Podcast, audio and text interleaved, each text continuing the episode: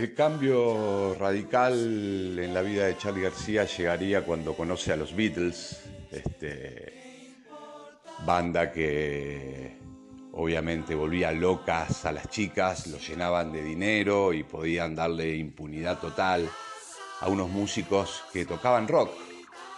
Y eso fue lo que lo llevó a Charlie a decir yo no quiero tocar más música clásica, yo quiero tocar rock. Fue así como Charlie García empezó a tocar algunos temas de los Rolling, de Bob Dylan, de los Bears, de Who, entre otros músicos, y allí acabó su carrera de músico clásico. Y pidió a gritos a los padres, por favor, que le compraran una guitarra eléctrica. Se dejó el pelo largo y comenzaron las peleas con su padre, quien esperaba que él se convirtiera en un concertista o tal vez en un ingeniero.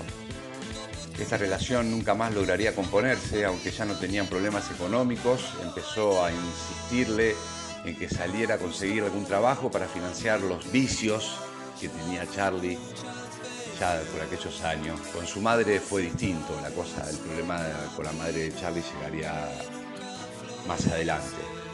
Charlie asistió al Instituto Social Militar Dr. Damaso Centeno, un colegio del barrio Caballito, desde los primeros años se solía escapar de las clases para ir a tocar el piano al salón de actos. Allí formó su banda The Wolf Spanish junto a Juan Carlos Belía, en la que hacían versiones de Henry, justamente, de los Birds, de los Rolling, etc. Luego, en la escuela secundaria, conoció a Nito, Nito Mestre, que también tenía una banda junto a Carlos Piegari llamada The Century Indignation. Allí se unieron Nito y Charlie y formaron Sui Generis. Sui Generis fue la banda que cambiaría un poco la historia del rock nacional, porque si bien ya existían bandas como Almendra o, Los Abuelos Granada o Papo con su músico, Morris, este, Sui Generis fue la, la banda que logró masivizar y darle al rock una entidad. Llevó a sacarlo de los clubcitos, de los bares chiquititos y pasarlo a los teatros un poco más grandes. De hecho, la gran despedida de Sui Generis se produce en el año 75 con un concierto doble en el Luna Park donde metieron 30.000 personas, algo inédito para una banda de rock por aquellos años. Sui Generis sacaría por, en la primera etapa tres discos de estudio y tres discos en vivo. Los tres discos de estudio se llamarían Vida, Confesiones de Invierno y pequeñas anécdotas sobre las instituciones y los discos en vivo se llamarían Adiós Sui Generis 1, Adiós Sui Generis 2 y después más adelante, ya en los 80 saldría un disco que se llamó Adiós Sui Generis 3 con temas inéditos, temas que tocaría él después ya en otra banda, ya sin, Sui Generis, temas que él haría en Cerú Girán. Sui Generis llega al final de su carrera en pleno apogeo, en el momento culmine en el momento en el que más arriba de la ola estaban en cuanto a lo económico y en cuanto a audiencia. Y Charlie decidió que ya no se aburría, que ya no quería tocar más con Nito Mestre, con la flautita y el pianito, y quería salir de ese estilo y empezar a hacer una música un poco distinta.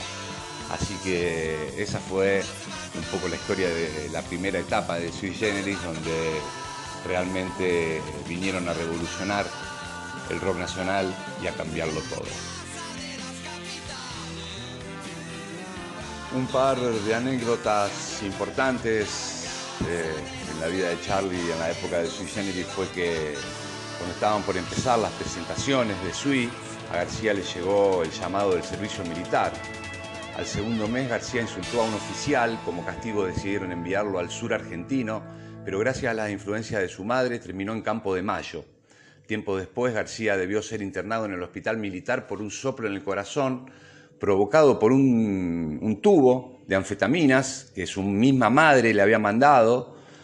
Eh, en esa noche en la que no podía dormir y salió al techo a correr y corría por arriba del techo y bajó a su habitación, en esa noche que García pensaba que se iba a morir, compuso Canción para mi muerte y ese es el primer éxito de Sui Generis. En su desesperación por salir del, servicio militar, aprovechó el pedido de una enfermera de trasladar en camilla a un muerto hasta la morgue, pero en lugar de llevarlo a la morgue, Charlie García lo arrastró hasta el casino de oficiales, lo sentó en una mesa y se sentó él junto al muerto. Para completar la escena pidió una bebida cola para cada uno. Ese motivo fue suficiente para solicitar una investigación psiquiátrica que le determinó bipolar con personalidad esquizoide y fue dado de baja. Al diagnóstico es considerado polémico ya que el aplanamiento afectivo característico de los esquizoides nunca estuvo presente en Charlie García. La historia venía con que cuando le vinieron a preguntar qué hacía con el muerto sentado en, la mesa al lado de él, Charlie le contesta al, al oficial que nada, que lo sacó a pasear porque estaba un poco pálido. y ese fue el final de Charlie García en el servicio militar y el comienzo de Sui Generis como banda.